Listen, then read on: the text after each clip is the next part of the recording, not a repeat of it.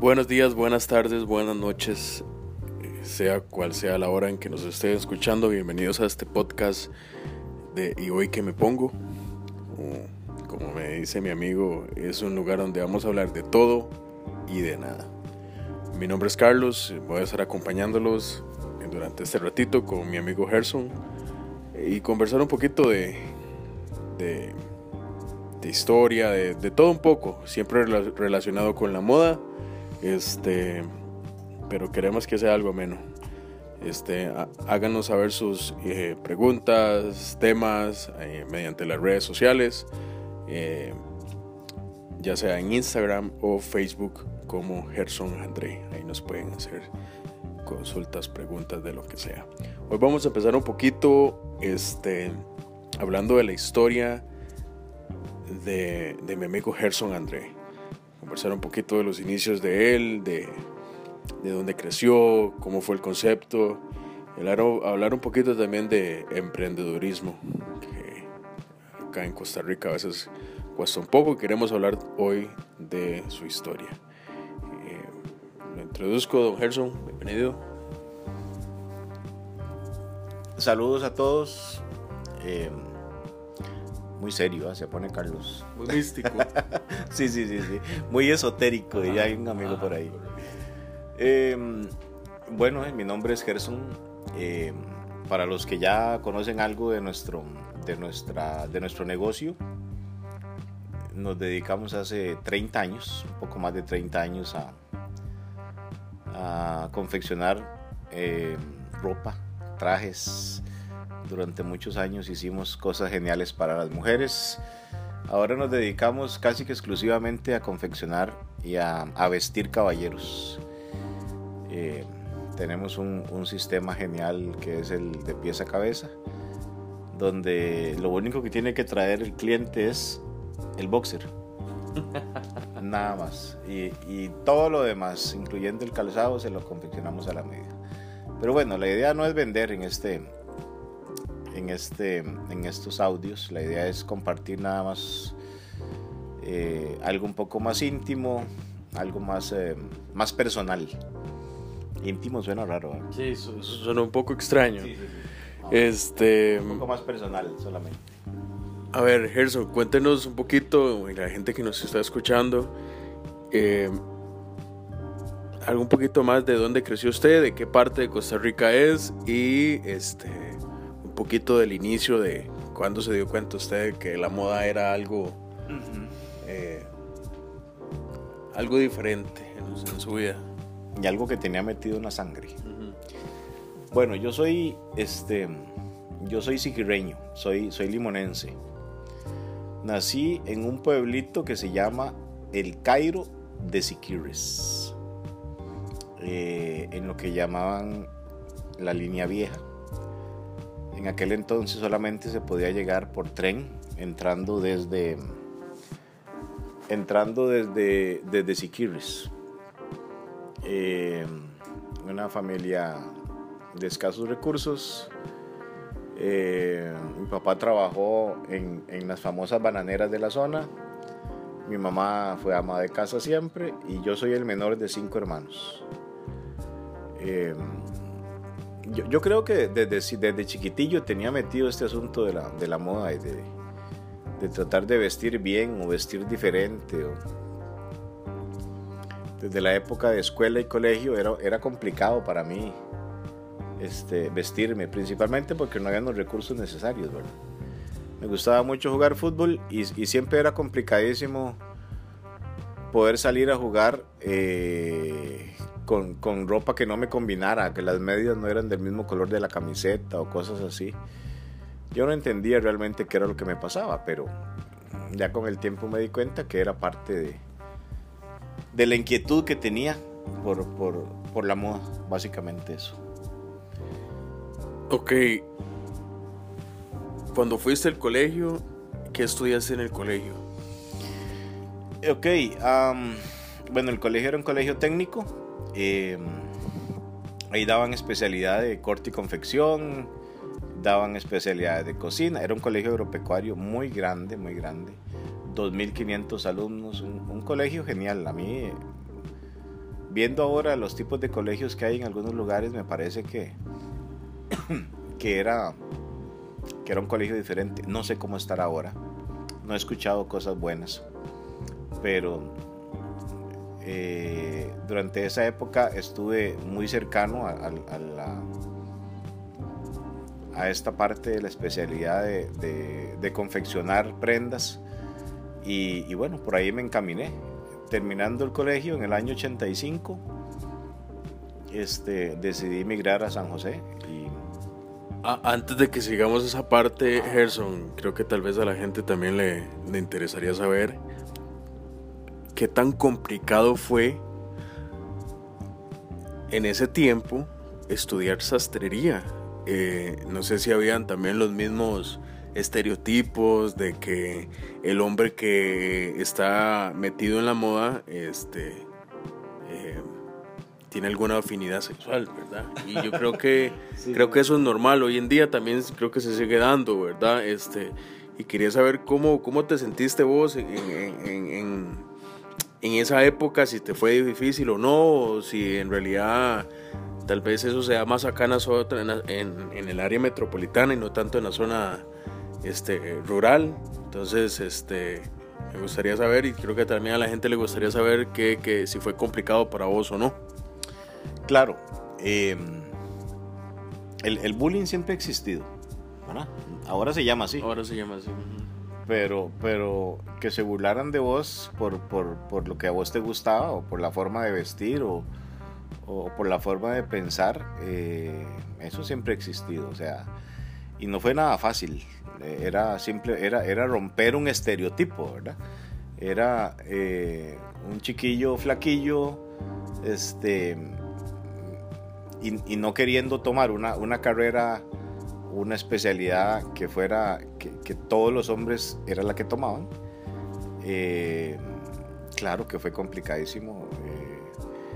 a veces ni siquiera quería ir al colegio, esa es la verdad. A veces era, era duro, era eh, cuando me topaba algunos compañeros de, de otros de otros ah, de otras especialidades este la burla estaba ahí presente y te digo que hasta hasta de manera física verdad o sea con golpes empujones y cosas de esas burlas de muchas clases pero pero bueno eso eso es parte de lo que uno tiene que aprender creo yo es parte de lo que lo hace madurar a uno y si vos te mantienes firme en lo que haces este tarde o temprano tienen que llegar los frutos.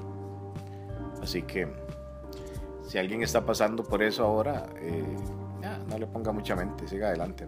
Creo que también la convicción de, de realmente saber qué es lo que uno quiere. Y tal vez a esa edad es complicado porque uno tiene otra mentalidad, pero en este caso vos este, pudiste mantenerte firme en lo que creías, ¿verdad? Y, y pues bueno, pues ya creo que hasta a esta edad ya puedes decir, valió la pena. Claro, claro, Valió la pena. Ok, saliendo del colegio, ¿qué, qué decisión tomaste? ¿Qué, ¿Cuál fue la decisión que decidiste decir, ok, acá en Siquirres no voy a poder surgir de la manera en que yo quiero? Porque esto es un comentario aparte, ¿verdad? La, para la si hay alguien que conoce a Gerson André en persona o, tiene, ha tenido el placer de conocerlo y yo tengo el placer de, de que sea mi amigo, eh, es una persona muy futurista. No, no, siempre está un, día adelante. él no vive el presente, él está un día adelante. Entonces, supongo que con esas ganas, vos dijiste aquí en Siquirres, no, no voy a poder, ¿verdad? Porque la fuente de trabajo era bananera. Sí. Correcto. Vieras que eh, esa, esa, esa forma de pensar mía, este a veces no es solamente que ando un día adelante, yo siempre trato de visualizarme a cinco años. ¿Dónde voy a estar en cinco años? ¿Cómo va a estar el mercado de lo que yo trabajo en cinco años? ¿Qué se va a estar vendiendo en ese momento? ¿Qué, se, qué, qué, va a estar de moda en ese momento? ¿Qué, yo, yo trato de ver siempre eh, dónde, va, dónde vamos a estar posicionados en cinco, tres, cinco años. Eso nos ha permitido a nosotros anticipar muchas cosas, ¿verdad? y, estar siempre eh, pues como a la vanguardia de lo, que, de lo que la gente y de los clientes nuestros siempre están pidiendo. Y, no crea, eso me ha traído un montón de problemas también, ¿verdad? Desde, mae, usted está loco, hasta vivir soñando o, cosas así, ¿verdad? A veces las personas, eh, yo siento que los que no se acomodan al molde eh, tradicional de lo que la gente espera, te menosprecian por eso. Eh, hace, hace un tiempillo escuché una, una frase muy interesante y es que dice que cuando vos inicias algo, la gente te dice no vas a poder. Y, cuando ya eh, estás en el proceso de crearlo, siempre te dicen cómo hacerlo. Siempre hay un sabio que aparece aconsejando, ¿verdad? Y cuando ya lo lograste, todo el mundo dice, yo siempre creí en vos. Entonces, es, yo no sé, eso es normal de la gente. Pero... Eh, ¿Qué te hizo salir? Salir de allá, lo que me hizo fue eh, esto. Desde chiquillo tengo eso yo en la cabeza. O sea, yo vi que allá no había mucho futuro en, lo que yo quería dedicarme.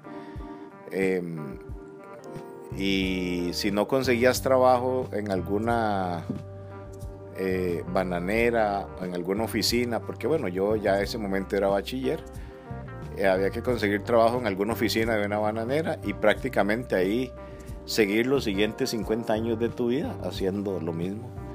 Y no era lo que yo quería. Además, interesantemente, a mí me encantaba la ciudad. La locura de la ciudad, las noches, eh, el cine, los restaurantes, eh, lo, que, lo que representa una capital, la, la, no sé cómo decirlo, la, la fantasía, ¿verdad? Eso me encantaba. Eso, eso fue lo que me hizo venirme a, a pasar algunas necesidades, no creas. Era un chiquillo de 17, 18 años. Pero básicamente eso fue lo que me hizo arrancarme del Sí, sí, sí, hay que salir de la zona de confort y, y, buscar realmente lo que uno quiere en la vida, ¿verdad? Este, ok, salís de allá, le decís a, a tus padres, me voy, dejas a tus hermanos, a tus padres y llegas a San José con toda la ilusión.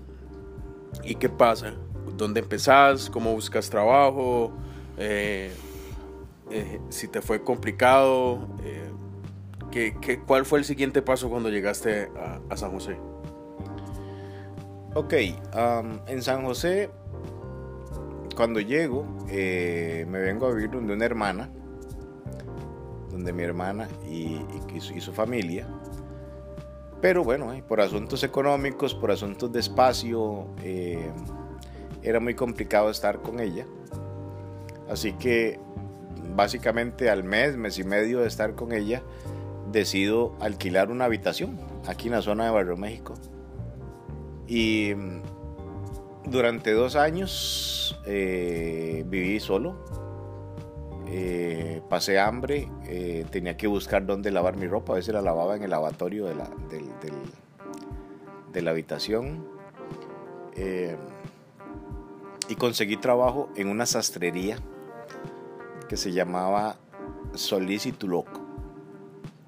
Unos señores geniales y, ahí terminé de afinar mi, mi, conocimiento. Ya prácticamente al año de estar ahí con ellos, ya confeccionaba trajes a la medida para caballero. Fueron, fueron unos maestros geniales.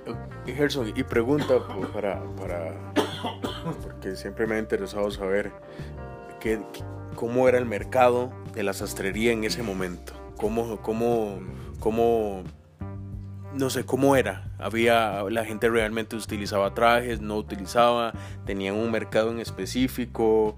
Eh, ¿a quién, quién era? ¿A quién le hacían trajes en ese tiempo? Ok, estamos hablando de eh, finales de los 80, principios de los 90. En ese tiempo el, principal mercado que había en sastrería era de confección de pantalones. Pocos trajes, digamos, eh, actividades como bodas o graduaciones o, o, abogados que trabajaban de traje, gente que trabajaba así era, en realidad era muy poco el mercado en cuanto a trajes, trajes. Lo que más se confeccionaba eran pantalones. La época escolar era una época de, mucho trabajo porque prácticamente nadie compraba los pantalones hechos, sino que todos los mandaban a hacer. Era una época de uno o dos meses. E, e, era una costumbre hacer las cosas correcto, a la medida. Correcto. El pantalón de colegio. Yo recuerdo tener una lista de 30, 40 clientes y todos le mandaban hacer un par de pantalones a sus, a sus muchachos de colegio, de escuela. Era una época buena para los que trabajamos en eso. Eh, y después la época de fin de año era buena también, porque la gente le gustaba estrenar. Pero, pero ¿sabes qué? Volviendo al asunto de pensar unos años adelante.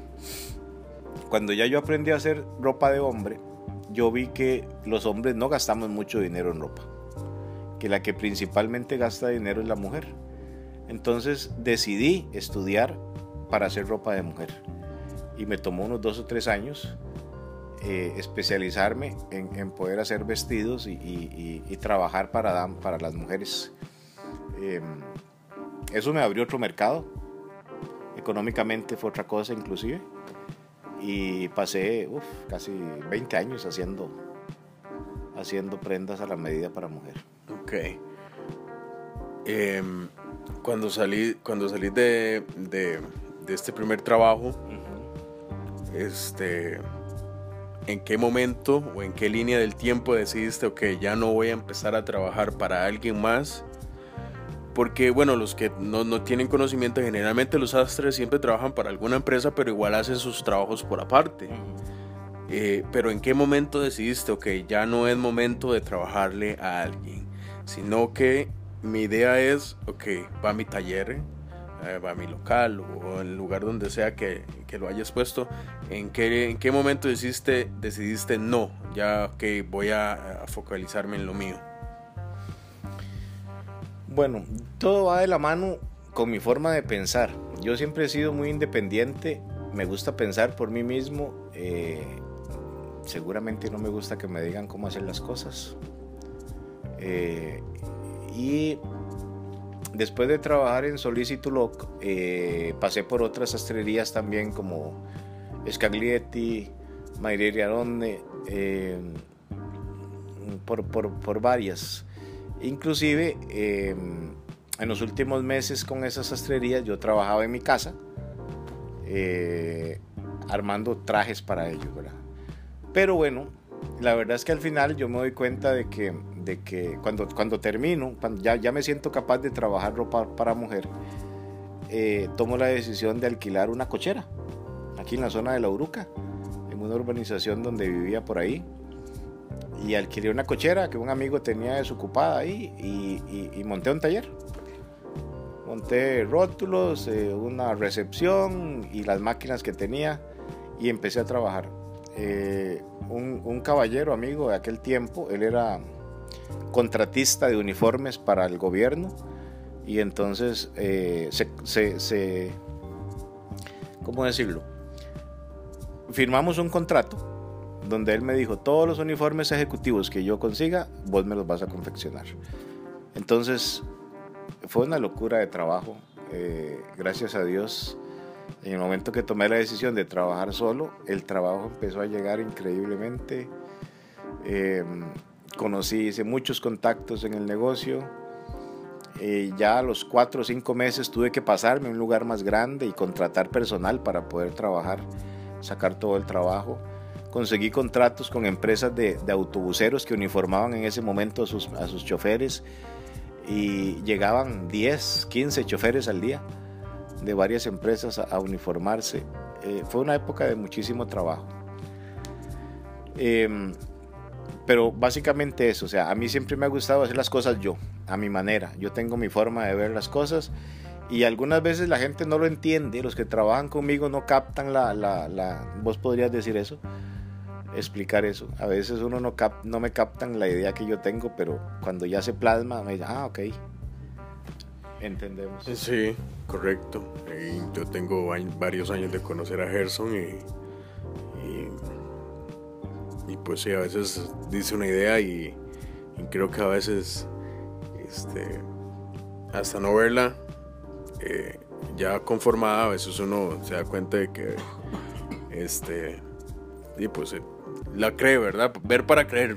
Yo creo que eso también es una, es una mentalidad de, que tiene la gente y en este caso al principio también fue así, ¿verdad? Este, los que en algún momento han emprendido y, han, y han formado su empresa saben que hay momentos buenos y hay momentos malos.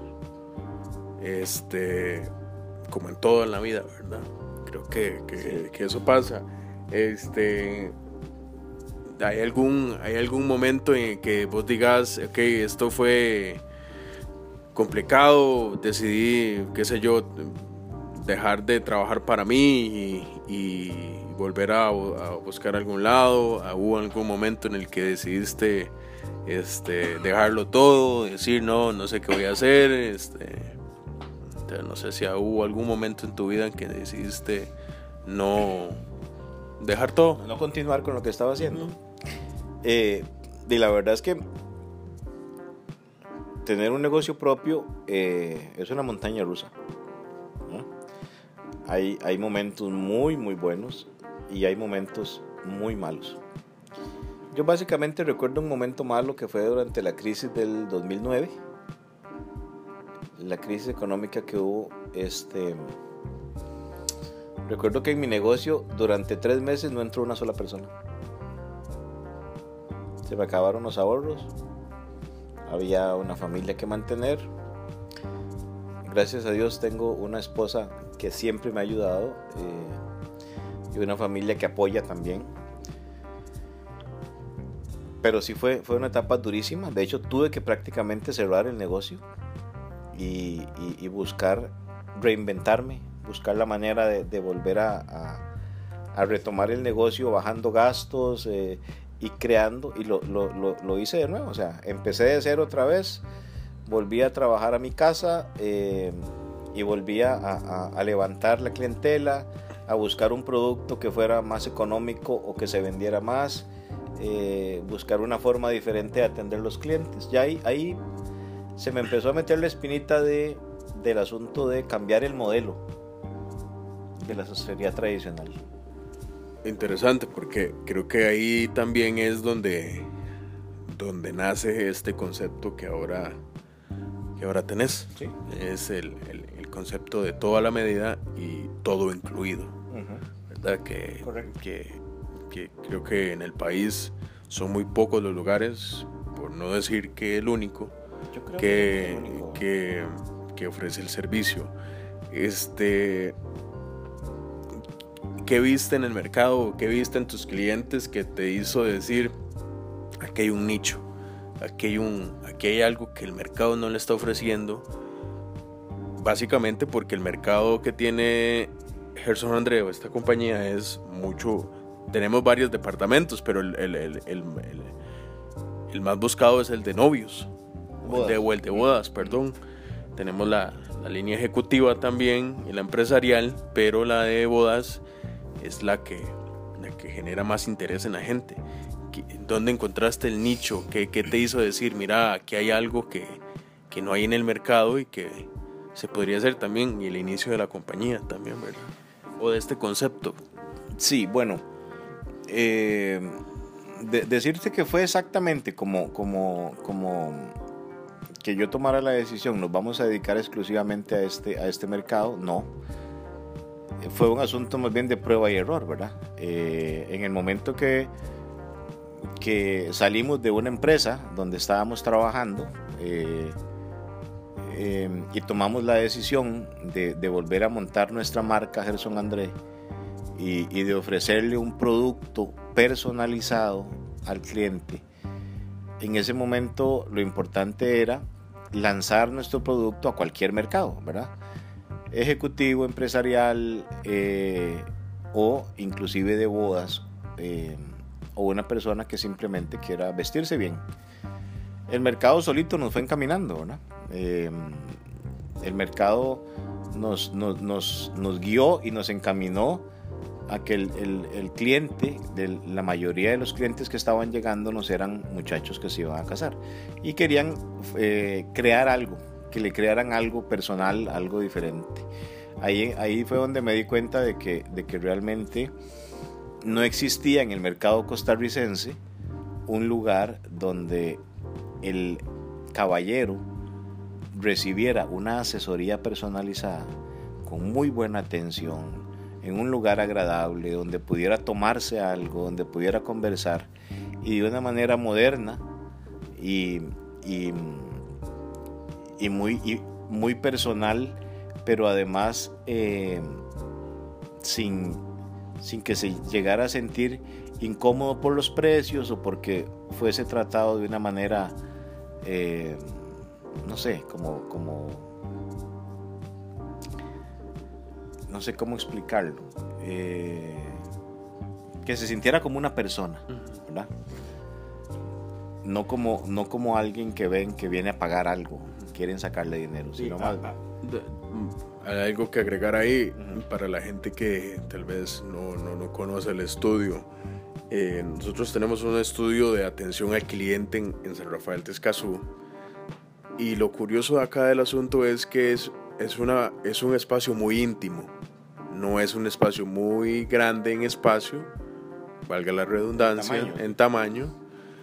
Y es básicamente en lo que andabas buscando. Correcto. Que era algo íntimo entre vos y el cliente y su acompañante, en el caso de que viniera acompañado. Este, y es eso, precisamente lo que, lo que vimos que, que a la gente buscaba, que era alguien que me diga qué ponerme. Correcto, sí, sí. Los, los hombres somos más prácticos, ¿verdad? al cliente varón le gusta que le digan, este, mae, usted tiene que ponerse esto. O esto es lo que tenés que ponerte yo te recomiendo esto, esto y esto. Y el cliente me dice, ok. muchos clientes vienen y me dicen, don Gerson, mi novia dice que la boda es vintage, mm, de jardín, este, y no sé qué es eso. No tengo ni idea. Dígame qué me tengo que poner. Entonces nosotros le diseñamos todo completo. Em, pero sí, o sea, el, concepto el, que, nos ha funcionado y que, que nos encanta este, realizar es este concepto personal eh, del, contacto, eh, face to face, dicen los gringos, ¿verdad? Poder sentarme con el cliente, conversar, que me cuente su historia, poder conversar con, su acompañante, con su mamá, con su, con su novia, eh, o, o, el profesional que viene y me dice, Gerson, este, cambié, me cambiaron de puesto, eh, necesito vestir un poquito mejor, quiero usar traje o quiero usar camisas más, más elaboradas, diseñadas. Eh. Los zapatos, ¿verdad? Nos encanta diseñar zapatos, zapatillas diferentes para que puedan acompañar un buen traje. Los accesorios son los que levantan el traje, este, lo hacen lucir. Entonces todo eso es, es, es básicamente lo que en este momento entendemos que el mercado está buscando, ¿verdad? Ya yo creo que la gente, los muchachos no quieren algo que anda todo el mundo puesto, ¿verdad? algo exclusivo. Ah, sí, buscan exclusividad y, y, que sea correcto, que sea muy funcional. Y eso es precisamente lo que le ofrecemos aquí. Pero bueno, estamos volviéndonos estamos vendiendo. Sí, sí, sí, pero, pero, pero, pero, creo que es, también es parte de, de, de la historia de la, de, la, de la compañía, ¿verdad? Y del concepto. Recordad que la, la, idea de estos audios no es precisamente eh, promocionar nuestro negocio. No, no, pero, pero sí para, para, para, por lo menos para saber un poquito más de historia y, también de, de, cómo llegamos hasta este punto. Y lo único que les podemos decir es que cuando vengan a visitarnos, lo que van a encontrar es una persona eh, normal. Un señor que quiere conversar con usted, un par de, de, personas que, que quieren que usted la pase bien, Em, que se tome algo con nosotros y que podamos crear algo para usted, porque básicamente eh, nosotros vivimos, nosotros vivimos de la creatividad, de lo que, de lo que podemos diseñar y, formar desde cero para que su actividad sea genial. Y con esto vamos a cerrar el podcast número uno de hoy. Este, eh, un poquito de historia de lo que es esta compañía y un poquito también pues obviamente de la historia de... Por de... Lo que pasó con el... con el... con el Waze. Esa historia se la voy a contar en el próximo podcast para que la gente quede con la idea y nos siga en el próximo en la próxima en la próxima publicación y en el próximo podcast. Este, Lo que les puedo adelantar es que yo personalizo mi, Sí, mi sí, sí, te- es una historia muy graciosa que sé que les va a gustar. Entonces, con eso los dejo, como dicen aquí, picados. Sí. Y nos despedimos. Estén atentos a nuestras redes sociales, como les dije, en Facebook, Facebook perdón, e Instagram como Gerson André. Ahí nos pueden localizar, como les dije, comentarios, sugerencias, temas.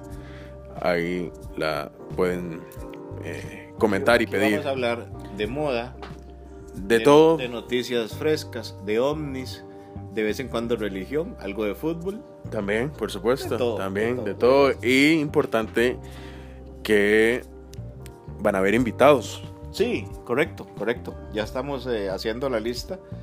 Este, Invitados muy curiosos de todos los ámbitos, de diferentes eh, áreas, de, desde creo que fútbol, política, amigos también cercanos. cosas también. Podemos regalar a la, a, la, a la gente que está muy pendiente, también puede estar, este, como les dije, todo esencial. Este podcast va a estar publicado en los diferentes medios eh, de reproducción de audio, como Spotify, iHeartRadio, este, obviamente nuestras redes sociales, ahí van a estar publicados. Y este, como les dije, estén atentos y este algo que quiera agregar. ¿Cómo cerramos los videos? Como siempre dice Don Gerson, la ropa es para divertirse.